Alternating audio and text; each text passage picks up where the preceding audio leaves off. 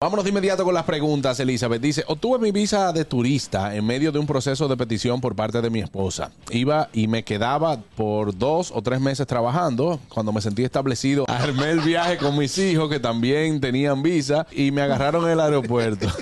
¿Hay posibilidad de que pueda volver en un futuro?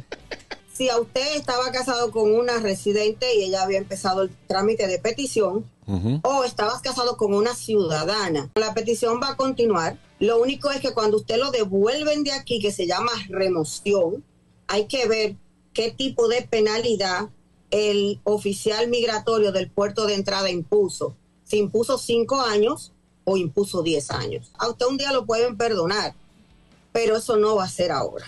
Inmigración acaba de decir hoy algo bueno que va a implementar para las personas que tienen que, en algunos tipos de peticiones o de casos, hay que hacer lo que se llama las fingerprint, las huellas. Hoy Inmigración dijo que va a implementar una manera móvil de que usted, si vive lejos, puede hacer su huella a través de su celular.